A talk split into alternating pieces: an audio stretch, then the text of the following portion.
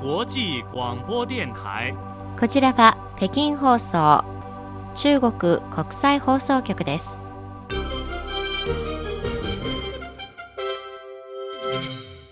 こんばんは。ニュースをお伝えします。まずこの時間の主な項目です。はじめに習近平国家主席は第31回アラブ連盟首脳理事会会議に祝電を送りました王毅外交部長はフランスのコロナ外相と電話会談を行いました。中国の鉄道部門は W11 に備え快速輸送サービスを開始しました。以上がこの時間の主な項目です。はじめに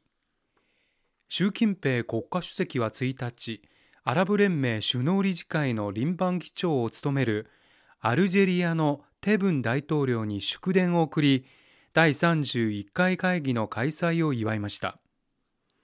習主席はアラブ連盟はアラブ諸国の連携と自立中東地区の平和と安定の促進に努め多国間主義の維持と発展途上国の共通の利益の保護に尽力してきた。アルジェリアは長年アラブ諸国の団結強化に力を入れ発展途上国の合法的な権益を積極的に保護するとともに中国とアラブ諸国の協力を重視していると称賛の意を表しました。習主席は近年双方の相互信頼関係が一層強固になり一帯一路共同建設がより深く行われかつ実質的なものになり各分野の実務協力は豊かな成果を上げている。新型コロナウイルス感染症のパンデミックを背景に双方は助け合い共に困難を乗り越え南南協力のモデルを作り上げた。中国はアラブ諸国と共に互いに支持し協力を拡大し世界の平和と発展の促進に力を入れることを望んでいると表明しました。次に王毅外交部長は1日フランスのコロナ外相と電話会談を行いました。この中で王部長は中国共産党第20回全国代表大会の重大な成果と深遠な意義を紹介し中国は今後大きな船のように習近平総書記が勝ち取りするもとで波と風に乗って前進していく。第20回党大会で定められた中国の発展の青写真と内外の政策は現在の激動の世界に重要な確実性を注ぎ込むと同時に世界的な挑戦に対応するための強大なプラスのエネルギーを提供していくだろう。中国は今後も対フランス対ヨーロッパ政策において連続性と安定性を保ち中国とフランス中国とヨーロッパの全面的戦略パートナーシップを引き続き推進していきたいとの考えを示しました。これに対しコロナ外相はフランスは今後も中国と相互信頼を深め世界の平和と安定を共に守っていきたいと表明しました。また双方はウクライナ問題などについても意見交換を行いました。アメリカの2022年国防戦略報告の中国関連の内容に対し外交部の張立健報道官は1日の定例記者会見でこの報告書は先頃アメリカホワイトハウスが発表した国家安全保障戦略と同様に大国間の競争を誇張し中国の外交国防政策を意図的に歪曲し冷戦のゼロサム思考と傲慢な覇権論理に満ちたものであり口実をでっち上げて中国を牽制抑圧しようとするアメリカ側の邪悪な意図を露呈していると指摘しました。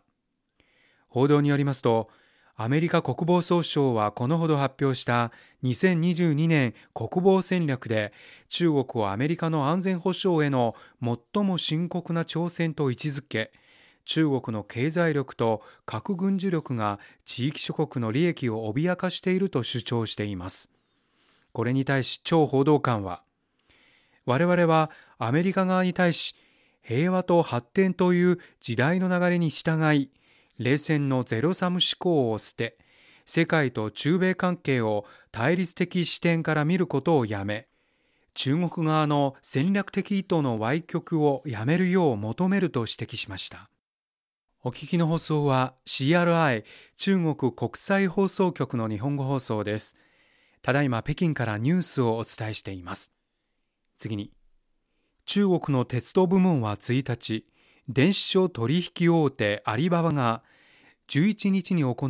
販売促進イベントダブルイレブンに備え20日間の快速輸送サービスを開始しました。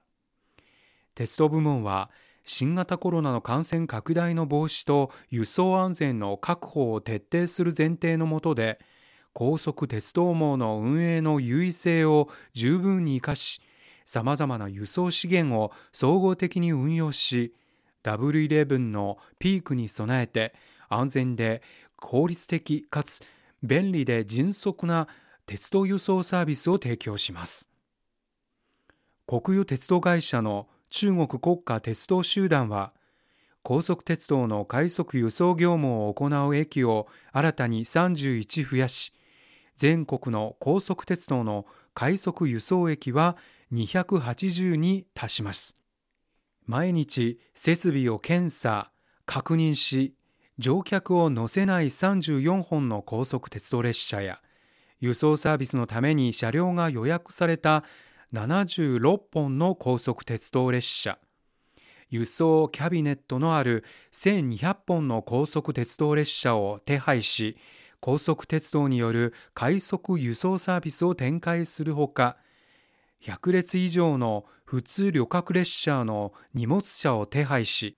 北京と広州北京と上海、上海と深セン、浙江と広東の各区間で最高時速160キロの8本の特急貨物列車を走行させ、普通鉄道の輸送サービスも同時に行います。次に、人力資源社会保障部は1日、2022年第3四半期に全国で求人が給食を上回った100職種ランキングを発表しました。営業担当者、船番工、飲食店従業員、配達員、清掃員、警備員、商品販売スタッフ、ハウスキーパー、カスタマーサービス管理者などの職業がトップ10に入ったということです。